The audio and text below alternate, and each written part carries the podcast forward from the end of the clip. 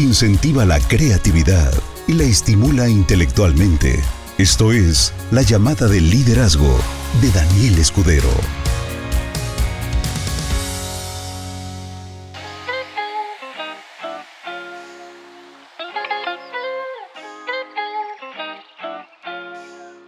Muy buenas noches, socios. ¿Cómo se encuentran? Espero que estén muy bien. Hoy es 16 de octubre 2022 y hoy vamos a tratar un tema muy bonito porque es algo que toca las fibras del corazón. espérenme tantito. Listo, ahí está. Y eh, esto que vamos a tocar el día de hoy, que como les decía, toca las fibras del corazón, tiene que ver con lo que la gente constantemente se está preguntando sobre el concepto fracaso. ¿Qué es ser un perdedor? ¿Qué es ser un fracasado? ¿no? Bueno, hay una diferencia entre estas dos palabras que acabo de decir y voy a decírtelo de la siguiente forma. Yo estoy completamente seguro que tú no eres un perdedor. ¿Por qué? Porque hay una diferencia muy grande entre, entre perder y fracasar. Eh, la gente se siente insuficiente con lo que hace, se siente inferior y eso es algo que a mí en lo personal me toca mucho el corazón porque después de haber pasado por todo un proceso de ser un don nadie, de ser una persona que tenía 100% de deudas, 100% de problemas, a ser una persona con total libertad, pues te puedo decir que desde mi perspectiva absolutamente nadie es un perdedor. Porque un verdadero perdedor es alguien que con tanto miedo a perder simplemente no lo intenta. ¿eh? Para mí eso es un, el, el problema real. La gente que se la pasa debatiendo constantemente entre y si hago esto y sale mal, y si hago esto y me perciben como que no estoy avanzando, y si hago esto y la gente dice que lo me cuestiona y no sé responder, y si ese es el verdadero problema de las personas. El verdadero problema de las personas es que la mitad de su éxito está basada justamente en su creencia personal de si son capaces o no capaces de hacerlo. ¿Por qué digo la mitad? ¿Por qué no digo 10%? ¿Por qué no digo 60%? ¿Por qué no digo 51%? Porque literalmente es como esto, literalmente es como esto. Es un volado, mitad y mitad. Es un volado que un día se sienten de buenas, un día se sienten con éxito, un día se sienten que todo lo pueden lograr y tal vez un día después o ese mismo día por la tarde noche resulta que ya no se sienten suficientes, ya no se sienten con poder, ya no se sienten con la autoestima necesaria, con la autoimagen necesaria para lograr lo que desean. Entonces, el perdedor es una persona que constantemente intenta y se equivoca, pero no se detiene. El fracasado es el que por miedo a perder simplemente ni siquiera lo intenta. Ese es el verdadero problema. El problema es convertirte en un fracasado. Entonces, yo solamente puedo eh, mencionar algo que es muy, muy básico y está en el concepto de el yin y el yang.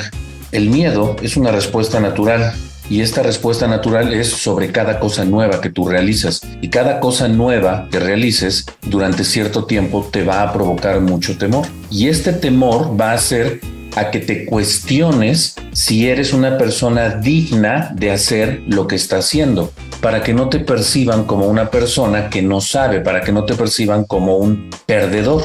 El problema está en que sobre todas las cosas que nosotros eh, consideramos que que nos pueden sobrepasar, nos quedamos exclusivamente con la parte que percibimos como negativa. La parte positiva nunca la tomamos en cuenta.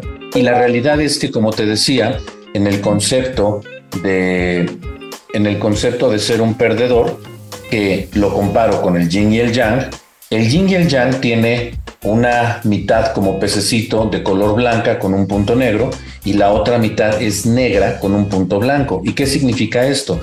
Que hay dualidad, que son fuerzas opuestas, que hay equilibrio, que hay balance. Pero hay una descripción muy increíble y muy hermosa de por qué los colores están de esta manera.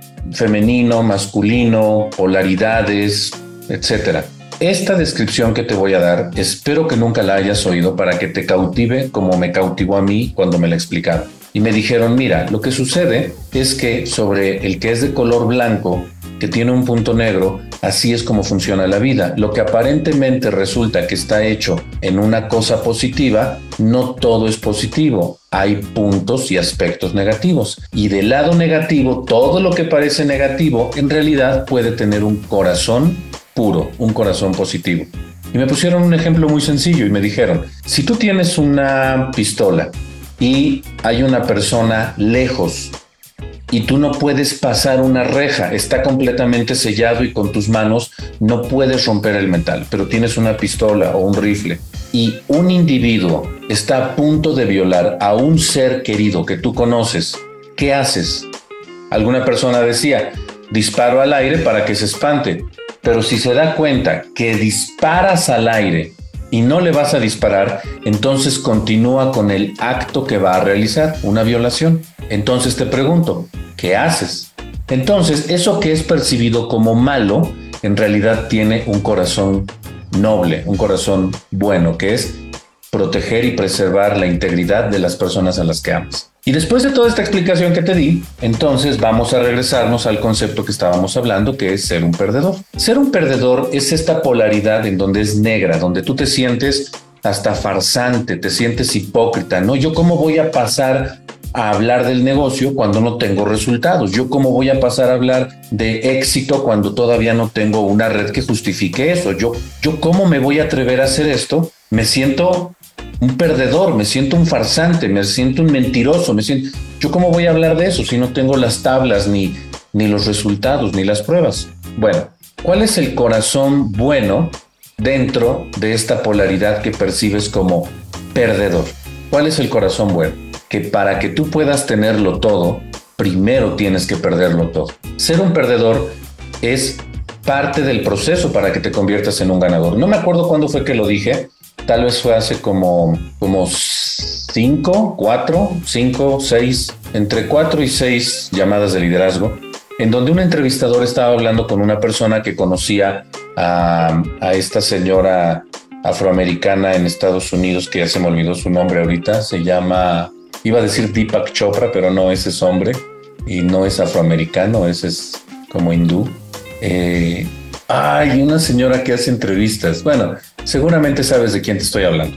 Y resulta que le preguntaban a esta persona, el entrevistador le preguntaba a la mujer, oye, y si alguien se acuerda del nombre, por favor escríbamelo en el chat para que digas el nombre de esta señora. Es una entrevistadora negrita, gordita de Estados Unidos. Se me fue su nombre ahorita. Y decía el entrevistador, ¿qué, qué sabes de ella?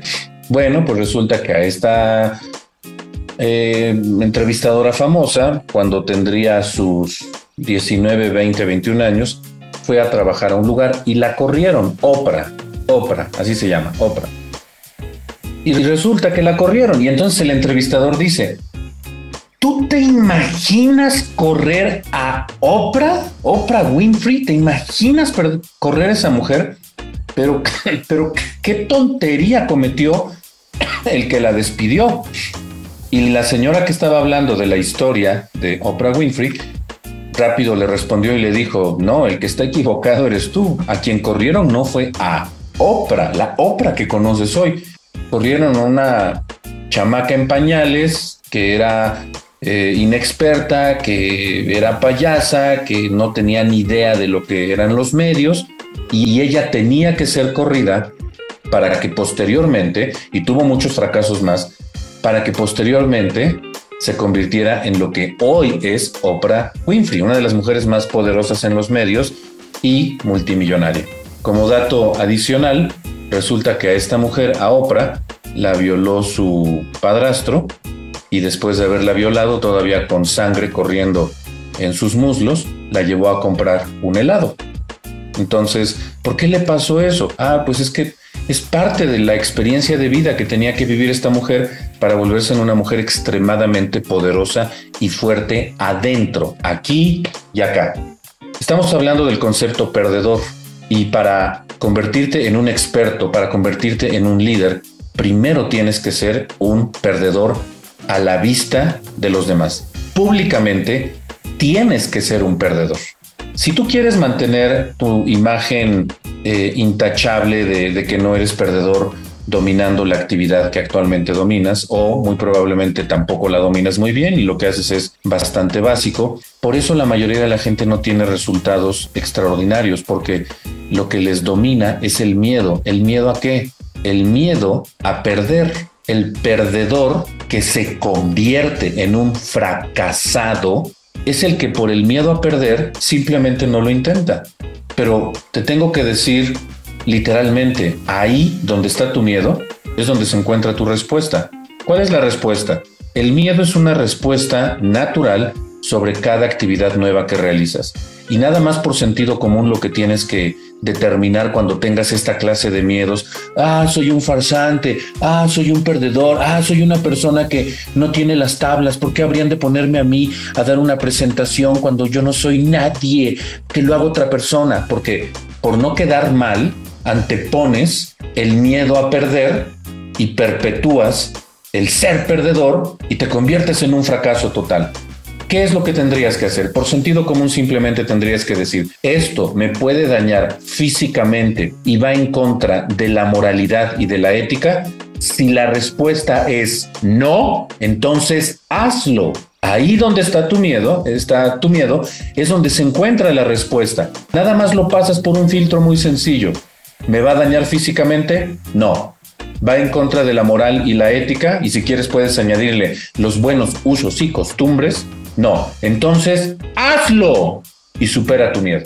Si lo haces de esta forma, entonces encontrarás en el miedo siempre la respuesta.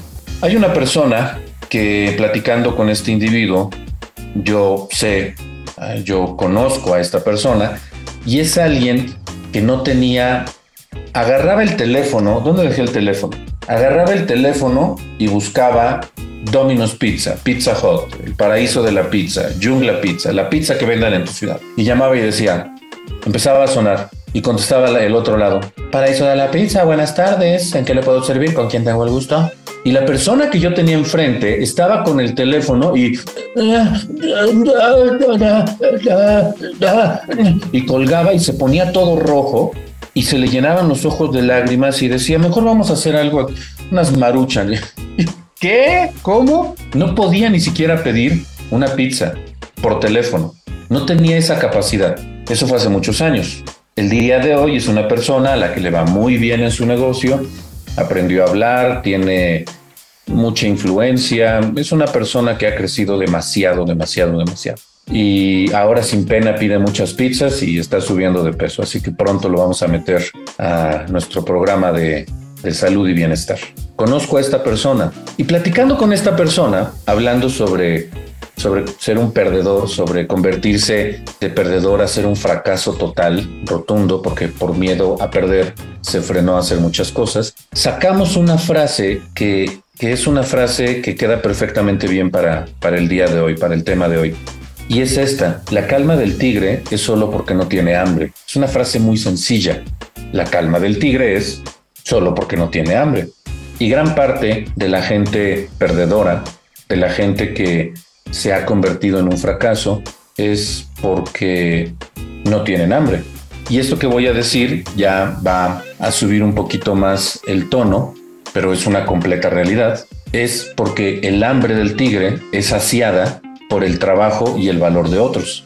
Y un ejemplo muy típico es los hijos.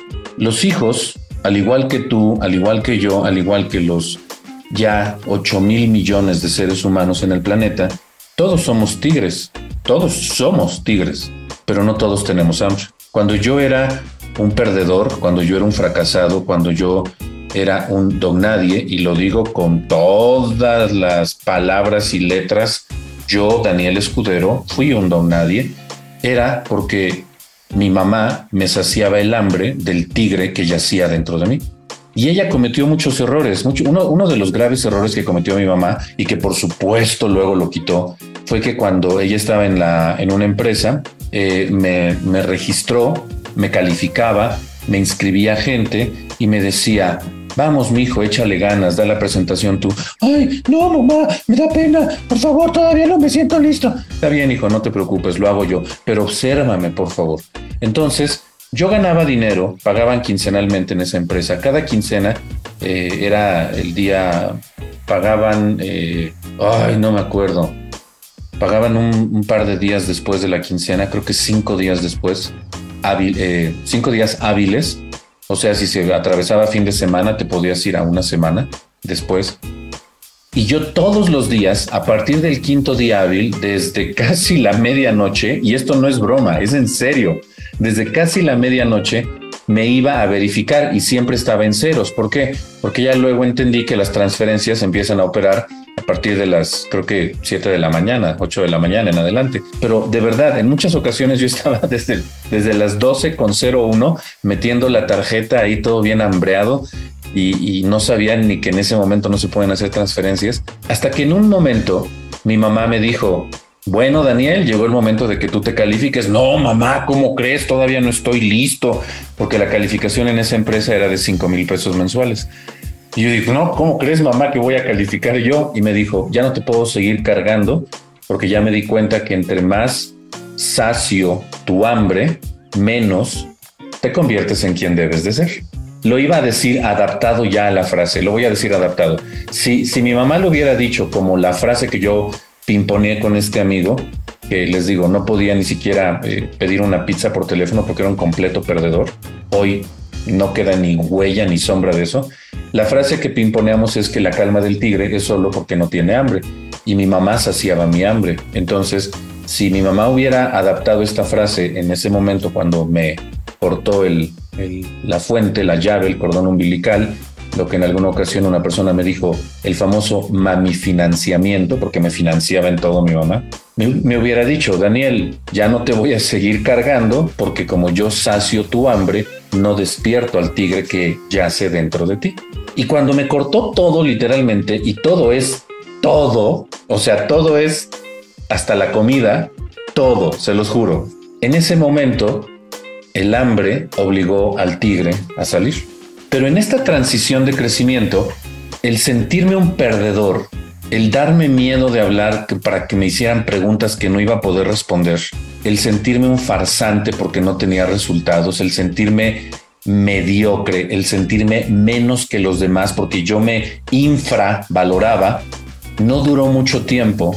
Esa mentalidad en mí no duró mucho tiempo. Y no duró mucho tiempo, ¿por qué? Pregunta de examen, ¿por qué? Pues porque el hambre es canija y porque como ya no tenía ni siquiera comida en la mesa, tenía una de dos, o me moría de hambre o conseguía dinero. ¿Y cómo conseguí dinero? Solamente desarrollando mis habilidades. Y como un dato extra, cosa que no venía mucho en el título de esta llamada de liderazgo, eh, habla sobre qué es realmente ser un perdedor o qué es realmente perder en este proceso de dejar de ser un perdedor, de dejar de ser un mediocre, de dejar de auto menospreciarme, me di cuenta que todas las cosas que valen la pena se ponen muy difíciles antes de que las alcances. Todo lo que vale la pena siempre se va a complicar justo antes del momento culminante en el que explota y se convierte en un gran éxito.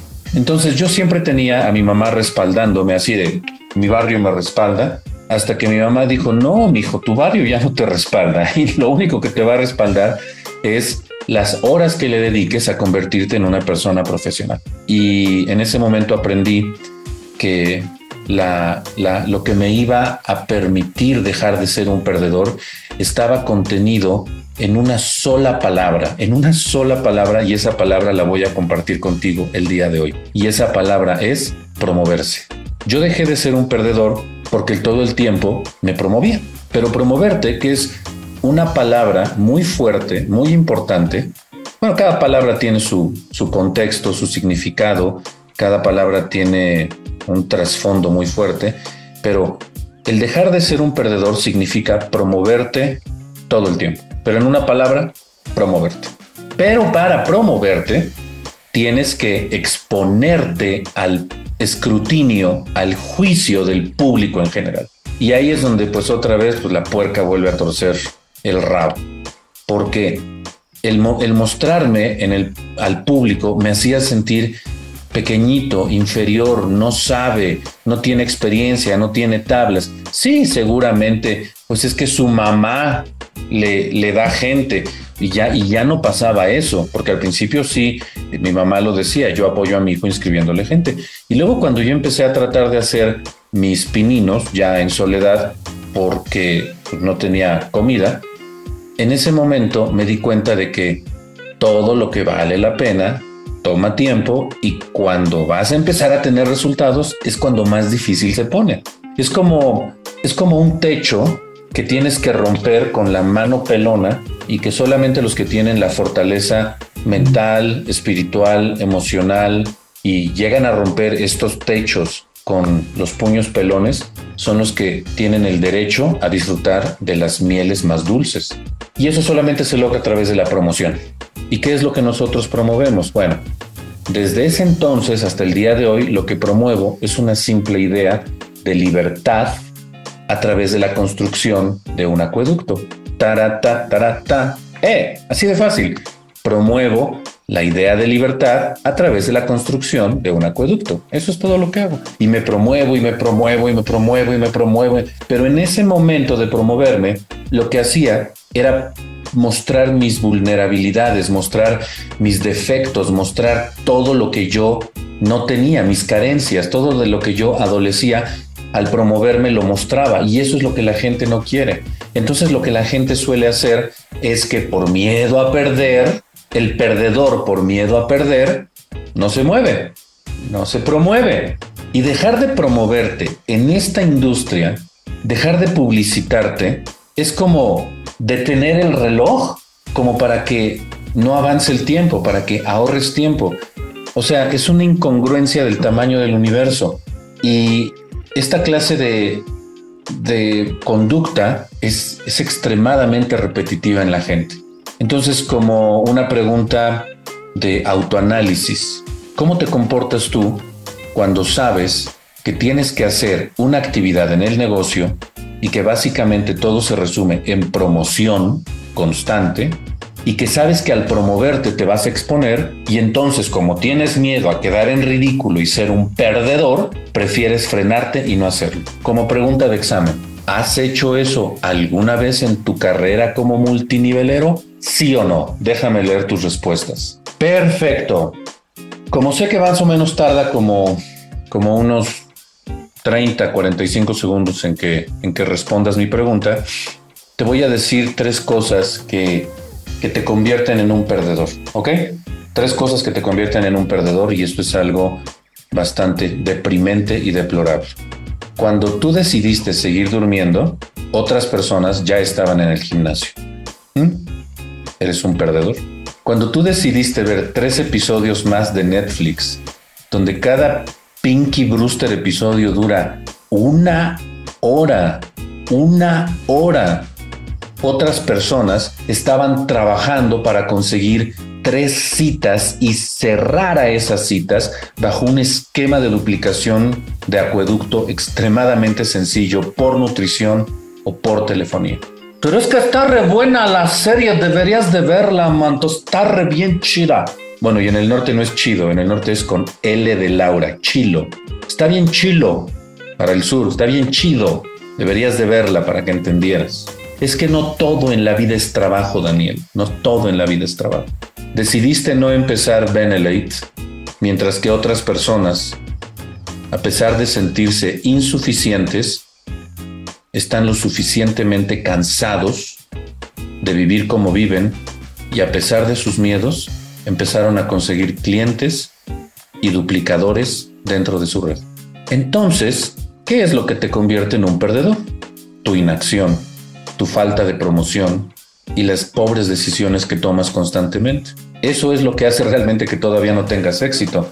El convertirte en un perdedor es una cuestión de mentalidad, es una cuestión de hábitos y esto por supuesto está íntimamente relacionado con el ejemplo que nos ponen siempre de, los marineros en alta mar.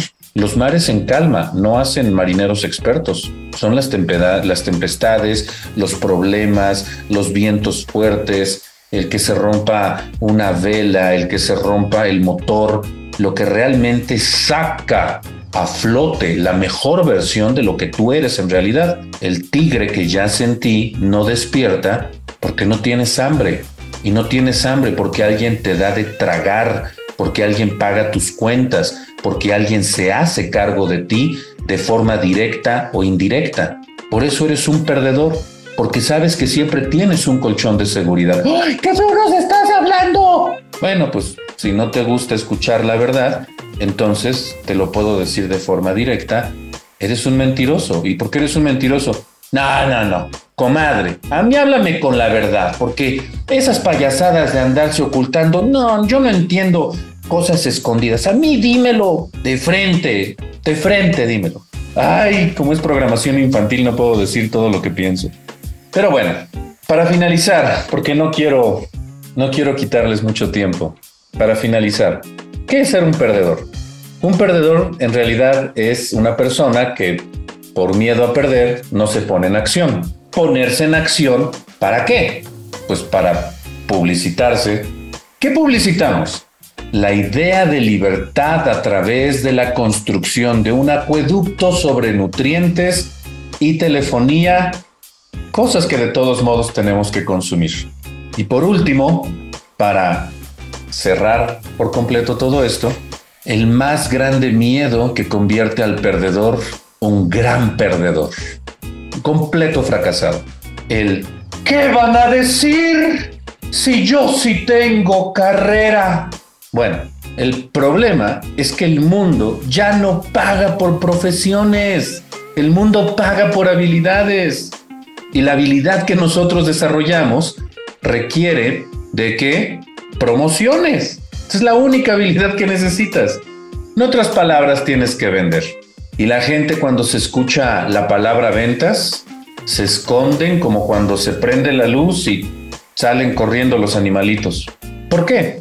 Porque se sienten producto terminado, porque se sienten pieza hecha a mano y la realidad es que no es así. El mundo funciona ya muy, muy, muy diferente. El mundo ya no es lo que solía ser antes. ¿Qué era, era antes el mundo? El mundo era una idea bastante simple en donde ibas, estudiabas una carrera, te contrataban y te podías crear toda una vida en base a esto. Y el día de hoy el mundo ya no funciona así. El mundo ahora paga por habilidades. ¿Y cuáles son las habilidades que nosotros desarrollamos? Hablar profesionalmente, relacionarte efectivamente.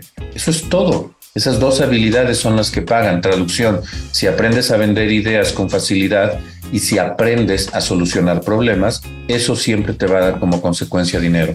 Pero la gente que porque no tiene resultados dice, me siento mal, me siento hipócrita, me siento farsante, me siento mentiroso porque no estoy teniendo el resultado. ¿Con qué autoridad me puedo parar enfrente de la gente? Pues con la autoridad que te da el deseo de convertirte en una persona profesional. Al no haber una universidad de mercadeo por niveles múltiples, esto se hace como se aprende a hablar sobre la marcha, imitando, practicando, equivocándote por Dios. Pero para aprender tienes que saltar por alto el hecho de que vas a ver mal visto, de que, de que vas a ser mal visto tú al equivocarte. Mira, yo me acabo de equivocar. ¿Crees que me importa haberme equivocado? Me importa tres pepinos el equivocarme. Corrijo y digo la idea de forma correcta. Para mí lo importante es transmitir información que te dé una sacudida y que digas, ya basta, por Dios, qué estupidez es frenarme por miedo a equivocarme. Y entonces, por miedo a perder, no me muevo, dejo de aprender habilidades, dejo de convertirme en una persona que va en la dirección de lo que supuestamente dice que quiere ir, siempre me la paso en mares tranquilitos. Bueno, pues ya sé que gano 5 mil, 6 mil pesitos mensuales en esto y ya no me siento tan mal. Y decides seguir durmiéndote, decides seguir viendo Netflix y decides no empezar el negocio, actitud mediocre, sentimiento pobre, resultado miserable. Eso es algo que no te impone la sociedad, eso es algo que tú te autoimpones. Estás buscando afuera, en las ramas, lo que solamente se encuentra en las raíces. Y lo que está en las raíces es renacer como un ser humano superior a través del equivocarte, a través del fracasar, a través del convertirte en una persona vulnerable. Cuando entiendes que no sabes, estás en una posición de aprendizaje. Cuando sientes que lo sabes todo, nadie te puede enseñar nada. Espero que esto te deje perfectamente claro que el ser un perdedor es una elección, porque tú decides si no quieres aprender sobre el concepto perder. Todas las personas que tú consideres de éxito, incluyendo a tus papás, incluyendo a algunos tíos, incluyendo a primos, sobrinos, gente importante dentro de nuestra empresa Benelate. Pregúntales cuántos fracasos han tenido, cuánta gente han perdido, cuántos negocios han echado a perder, a cuánta gente han lastimado. Sí, claro que sí. Los grandes líderes de hoy han lastimado gente. Todos en el proceso de crecimiento hemos perdido relaciones porque no sabíamos. Es normal. Pensamos que llegamos a la farmacia y decimos, por favor me da una de esas pastillas que te quitan el miedo a perder y todo lo que hagas lo haces bien a la primera, por favor. No, mejor dame dos, por si se me pierde una en el camino. Eres un perdedor cuando dejas de promoverte. Eres un perdedor cuando el miedo a perder te domina. Lo que te dije hace rato, la mitad de tu éxito está en la manera en la que piensas sobre el concepto perder. Perder es primero, luego viene la experiencia y luego viene la aplicación de la experiencia y luego viene el resultado. La mitad de tu éxito yace en tu manera de pensar sobre el concepto perder. Para mí perder es natural. Te salió mal, excelente, ahora sé cómo no se hace. Ay, te volviste a equivocar, Daniel. Maravilloso. Me aplaudo. Qué bueno. Porque donde otros critican, yo sigo avanzando. Otra vez, pues mira, no es otra vez porque este fue un error diferente, pero te aseguro que no se vuelve a repetir. Porque el tigre se despertó, porque tengo hambre, porque a mí nadie me da de comer. Si te siguen dando de comer, o si la persona que te da de comer está escuchando, ya sabes qué hacer. Ya no me voy a meter en eso. Es una cuestión personal. Tú eres un genio en potencia, tú eres un millonario en potencia, tú eres un líder en potencia, tú eres un creador en potencia. Todos los talentos y habilidades que necesitas para triunfar ya se encuentran en tu interior. Lo único que necesitas es aprender a liberarlos. Y los aprendes a liberar cuando mentalmente te pones en la postura de que si no lo haces, puedes morir. Solamente así vas a despertar al tigre que yace dentro de ti. Solamente así vas a poder convertirte en un referente, en un líder de esta maravillosa empresa llamada Benelete. Por mi parte, yo hago lo que tengo que hacer. ¿Tú qué estás haciendo? Que tengas una excelente noche. Como siempre es un placer compartir con ustedes y espero que esta información te haga eco y te des cuenta que perder es parte del proceso. No tiene nada de malo.